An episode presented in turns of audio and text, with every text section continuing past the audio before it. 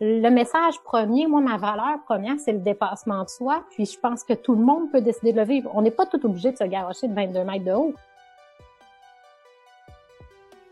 Bienvenue à Leadership Rebelle. Mon nom est Christian Genet, je suis conférencier en leadership, maniaque de boxe et leader de Bouddha Station. Mon objectif, c'est de vous donner des trucs concrets de leadership en 20 minutes à travers des entrevues avec des leaders inspirants. Mon invitée est native de Chicoutimi. Elle est mère de trois enfants, a étudié à Québec en sport-études plongeon au départ, puis ensuite est allée à l'école de cirque. Elle a été dix ans artiste de cirque. Elle est maintenant plongeuse acrobatique sur le circuit Red Bull et s'élance à 22 mètres de haut à une vitesse de plus de 80 km heure. Aujourd'hui, Lisanne Richard et moi, nous allons parler de gestion de risque à une altitude un peu folle.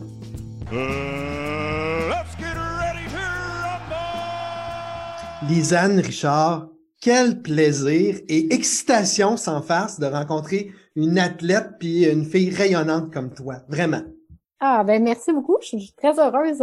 Une des choses que je préfère moi de ma vie, c'est la chance de rencontrer du monde intéressant puis de discuter. Puis étant donné que mon, sport euh, commence à avoir un certain potentiel médiatique, je vis des j'ai des belles rencontres, je suis reconnaissante de ça. Je te raconte une histoire. Je suis propriétaire d'une petite entreprise qui s'appelle Bouddha Station. On a développé un frigo connecté qu'on rentre dans les entreprises. Ça permet aux employés d'avoir accès en tout temps à des lunchs puis de le payer sur une petite application.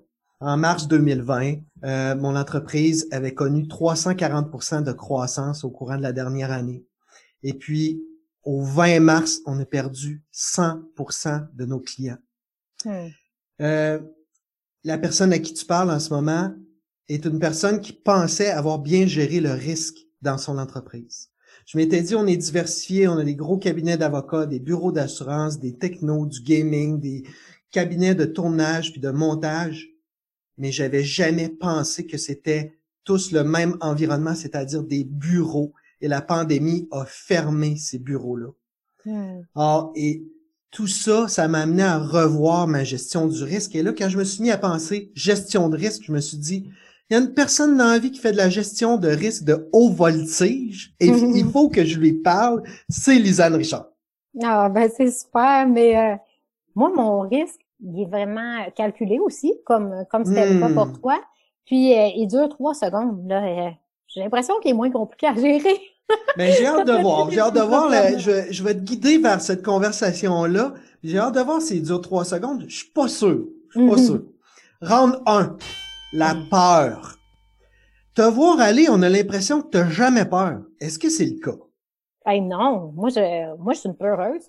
Ah oui? moi je suis une peureuse, puis je suis une anxieuse, puis je travaille fort sur moi. Mais euh, ben j'aime ça avoir peur. En fait, c'est ça la solution. Pour moi, ça a été la révélation, c'est de m'attacher à cette peur-là. Parce que cette peur-là, elle est présente pas pour rien. C'est vrai que je défie le danger. C'est vrai que je décide de faire à certains moments. Si je n'étais pas bien préparée, si je le faisais pas de la bonne façon, je pourrais mettre ma vie en danger. Donc, faut que j'aille peur, c'est normal, c'est parfait, ça veut dire que je suis en santé mentale, je pense. Mais également, cette peur-là, elle fait que je le prends pas à la légère, elle fait que je respecte ce danger-là qui est présent, et étant donné ce respect du danger, je mets tout en œuvre pour tout contrôler dans la mesure du possible, parce que la vie nous a bien démontré qu'il y a une marge d'imprévu, d'inconnu, mais quand mm-hmm. même, tout ce que je peux contrôler pour être bien préparé, pour pouvoir me permettre de consolider ma confiance en mes aptitudes à accomplir les défis que je me donne. Puis c'est ce qui me permet d'être plus brave que ma peur pendant quelques secondes, mais c'est grâce à ma peur aussi que je me trouve courageuse, puis j'aime ça être hmm. courageuse. Je veux que ça me définisse, le courage. Donc, ça devient une motivation plutôt que ben de, de, te faire bouffer, dévorer par cette peur-là. Cette peur-là devient pour toi une motivation. Exact. À quel point le mental a un rôle à jouer là-dedans, là, je t'écoutais? Ben, c'est le plus gros rôle. Tout est mental, hein, c'est C'est vraiment le plus gros rôle parce que même quand on parle, ben, évidemment que ça prend une bonne condition physique pour encaisser la force de l'impact. Là, on arrive à 80 km heure dans l'eau. Mais euh, mes meilleures performances à vie, là, souvent, j'étais pas dans ma meilleure forme physique. Les, hmm. meilleures compétitions que j'ai faites, là, ce qui a besoin d'être à la bonne place, c'est la tête. Évidemment que ça prend un certain minimum, puis évidemment qu'on est entraîné puis qu'on est préparé, mais je cacherai pas que dans une année, euh, il peut y avoir une fluctuation au niveau de ma condition physique, de mon poids en tant que femme aussi. Puis comme des fois, mettons, on est plus enflé euh, à l'approche de nos règles, puis on peut avoir l'impression que mon Dieu, ça va être difficile de plonger, mais j'ai quand même souvent fait mes meilleures performances dans des conditions comme ça. Si la tête est à la bonne place, là, on est capable de relever n'importe quel défi. Là. Euh, je l'ai vécu comme athlète à la boxe aussi. Euh, à chaque jour, on a un biorhythme un peu différent aussi. Mm-hmm. Dans le sport, comme athlète, il y a des bonnes journées, il y a des mauvaises journées. Et j'aime dire que la journée d'un événement sportif pour un athlète, c'est pas vrai que tout joue pour toi, c'est l'inverse, tout joue contre toi. Même si tu t'es préparé pendant des mois, si une routine, une discipline, tu es en forme, si ce matin-là, tu te lèves, tu as la gastro, si euh, euh, tu t'accroches euh, dans le transport puis tu te foules une cheville, peu importe, il peut arriver toutes sortes de choses. Le mental, faut que ça soit first. Je suis d'accord avec toi. Round 2, le risque.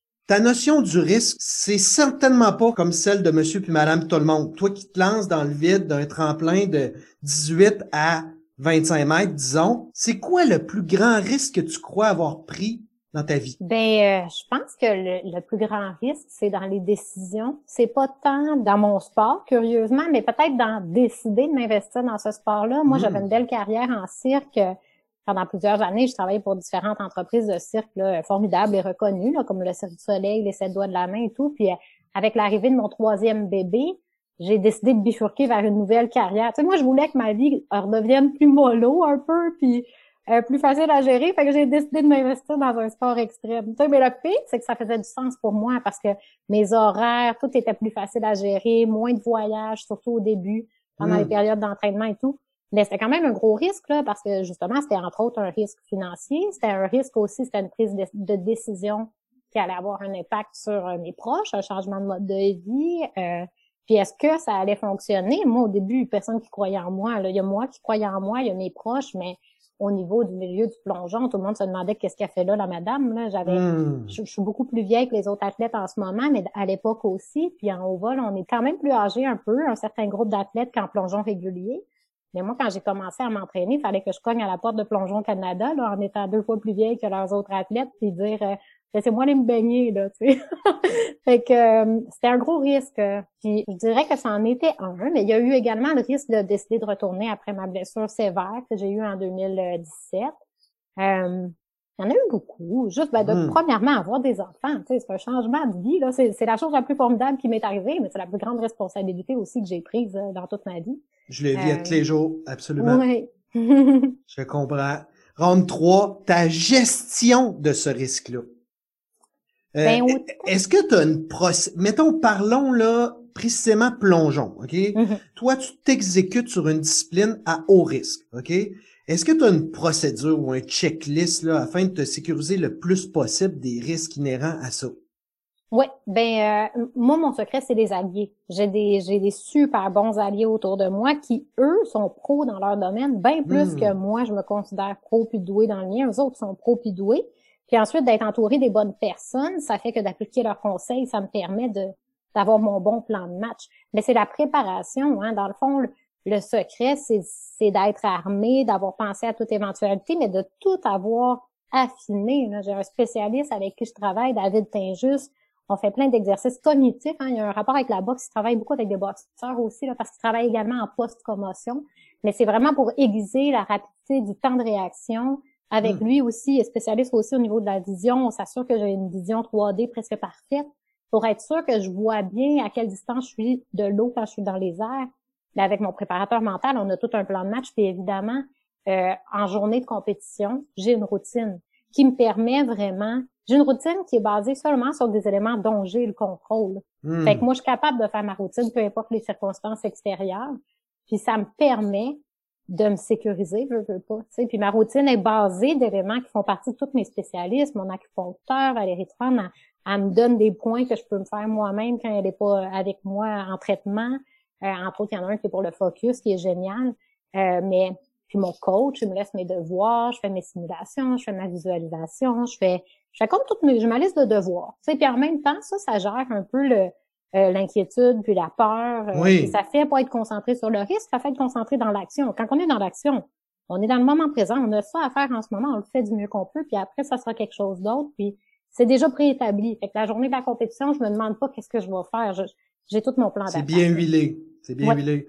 Mais je, tu sais, si on compare, mettons, à l'entrepreneuriat, euh, moi, je dis souvent que n'importe qui est capable de créer une business sur un fichier Excel, puis c'est drôle, ils balancent tout, puis ils font tout du cash ces business-là. Mais dans la réalité, là, 95% des entreprises sont mortes après 5 ans. Hmm. En boxe, les boxeurs, ils s'entraînent tout dur. Euh, ils font toute la physio, de la préparation mentale, de la visualisation, de la caméra. Mais au bout du compte, là, 99% du temps, là, il y a deux gars sur un ring ou deux femmes sur un ring, puis il va y avoir juste un gagnant. La plupart du temps, ça ne se déroule jamais comme tu veux. Jamais. Et de là, il faut apprendre à gérer l'adversité. Il faut apprendre à se faire ami du risque, puis être capable de garder son focus, puis être capable aussi de d'avoir des stratégies pour être ce que j'appelle anti-fragile. Pas se mm-hmm. laisser fragiliser par le plan de match qui a changé puis qui est pas parfait comme on l'avait dessiné. Est-ce que toi, c'est quelque chose que tu vis, euh, mettons par exemple une journée où tu vas avoir euh, une compétition? Ben en fait, euh, j'avoue qu'en boxe là, c'est différent parce que malheureusement il y a un gagnant et un perdant. Mais moi, souvent dans ma vie, je me suis sentie gagnante malgré que je remportais la deuxième ou la troisième place. Hein, euh, hmm. euh, puis d'ailleurs, même en boxe, à mon avis, une, façon de voir les choses là, pour un athlète, ça peut être de baser sa, son questionnement par rapport à qu'est-ce que j'évalue comme étant la réussite. Puis peut-être qu'on peut sentir une réussite même si c'est pas nous qui avons gagné le, match au bout de compte. Euh, parce que dans le fond, ce qu'on contrôle pas, c'est les autres. Fait que nous, il faut qu'on se juge puis qu'on se concentre sur ce sur quoi on a un contrôle, c'est nous. On contrôle pas non plus nécessairement les éléments. C'est vrai les choses qui arrivent, mais on contrôle quand même toujours notre réaction à ceux-ci. Donc, voilà. de se concentrer sur ce sur quoi on a un pouvoir, ben ça fait qu'on va être capable d'être objectif dans est-ce que j'ai réussi ou pas. Puis pour réussir, moi, quand je pars en compé, j'ai, j'ai, je peux décider d'avoir cinq objectifs. Euh, il y en a qui sont techniques, il y en a d'autres qui sont vraiment d'un autre genre d'objectif, comme de prendre le temps de regarder tel euh, tel plongeur. Tu sais, ça peut être des choses hmm. qui sont pas juste par rapport à ma performance. Puis à la fin du compte, quand je reviens, même si j'ai pas réussi mes cinq objectifs, je peux quand même considérer que c'est une réussite si j'ai 80% ou 70% de mes objectifs d'accompli. C'est à nous de définir notre propre succès. J'adore ce que tu, ce que tu nous as dit parce que dans le fond, euh, justement, euh, tu vois, moi, je suis rendu à 45 ans, euh, je suis plus à l'âge de me battre pour des championnats du monde, mais par, par contre, la boxe peut représenter tout plein de choses. Puis quand je vais me battre, par exemple, peut représenter que je me sens en forme, que je, je vais aider d'autres d'autres boxeurs à se préparer, et ainsi de suite. Alors, Inspirer. Exactement. Fait que je comprends bien ce que tu veux me dire. J'adore ça. Bouddha Station, un service de gestion de repas en entreprise. Si vous êtes un leader en entreprise, faites-moi signe. Je ferai essayer à vous et votre équipe une semaine tout à fait gratuitement. J'arrive à mon segment où toi, tu es habitué à vitesse à 80 km heure. Moi, je vais t'envoyer une rafale de jab direct, crochet, uppercut. All right? Quatre questions rapides. Toi, je veux sentir que tu vas me répondre instinctivement. Jab. Est-ce que le risque, c'est une drogue? Oui, parce que va avec le risque l'adrénaline, l'adrénaline, l'endorphine d'après. Euh, donc oui, moi je dirais oui. Direct.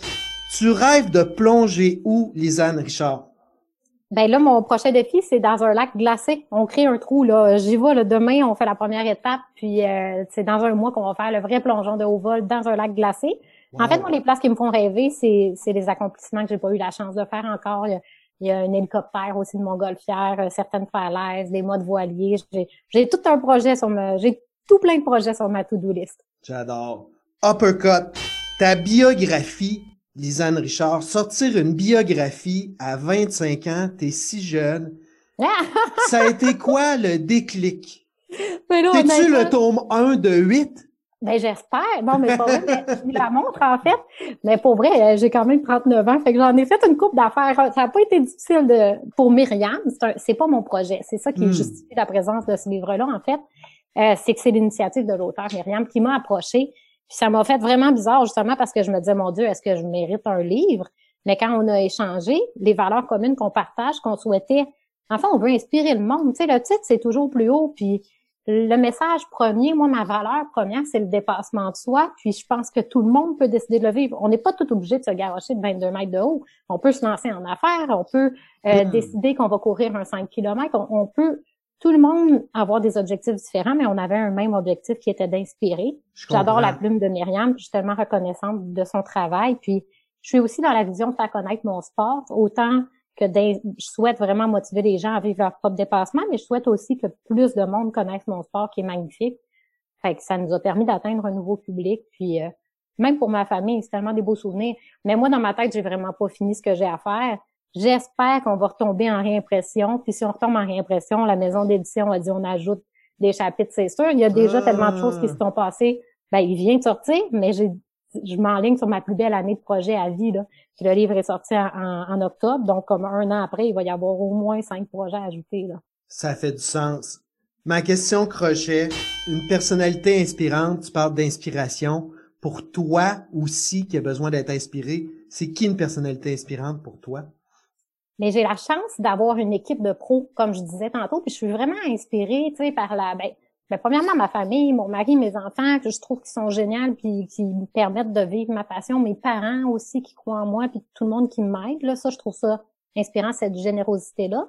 Mais sinon, même par rapport à la générosité, parce que c'est une valeur qui me touche beaucoup, euh, il y a Benoît Chalifou, euh, qui est formidable, avec qui j'ai échangé beaucoup dernièrement, parce que là, je commence à, à me peaufiner dans les conférences, puis qui a fait les ans, je vais t'aider, puis tu sais, toute sa notion puis son expérience. Euh, il m'inspire beaucoup, puis il a été généreux, authentique, comme ce qu'on voit dans son livre. Là. Euh, mais également euh, mon entraîneur, mon entraîneur de préparation physique, Karine, mon entraîneur de plongeon, mon acupuncteur, mon préparateur mental, toute mon équipe autour de moi, là, il m'inspire au bout.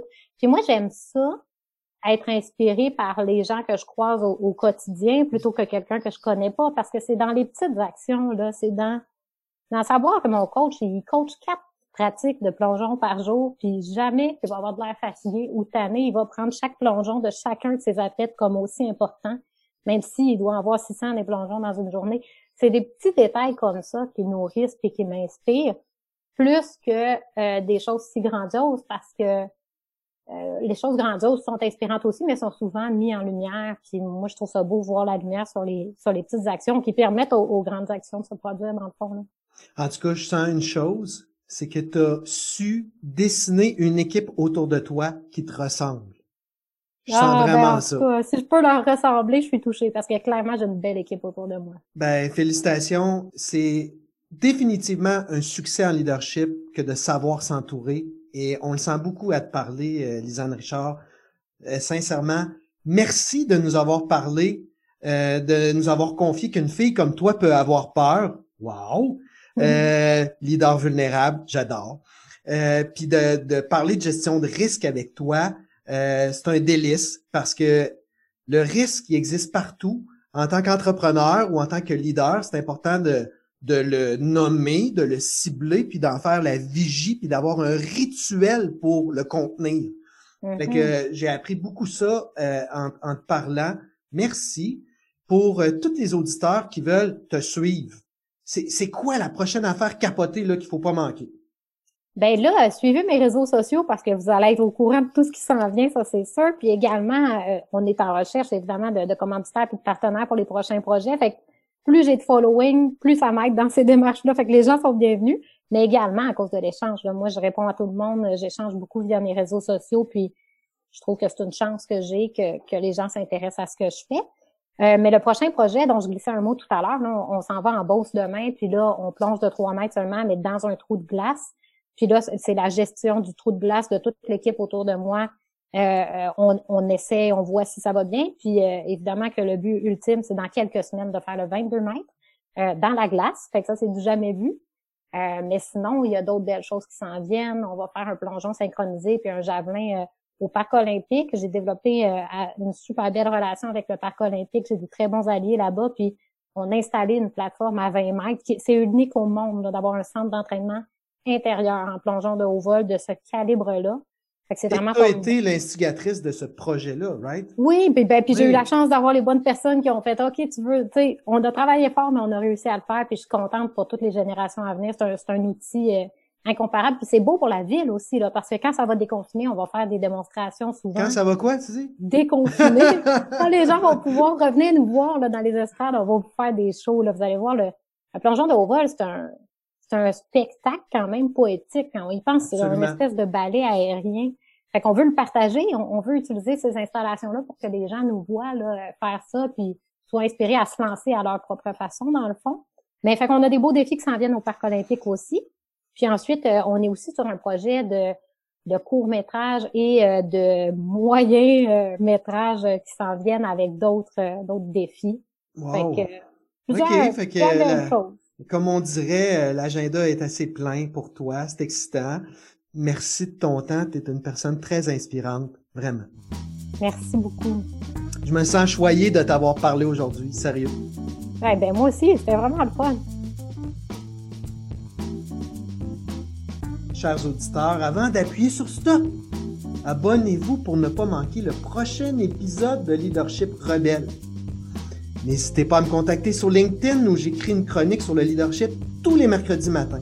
Et comme dirait Lisanne Richard, les choses extraordinaires sont celles qui sont réalisées par des gens ordinaires qui ont choisi de se dépasser.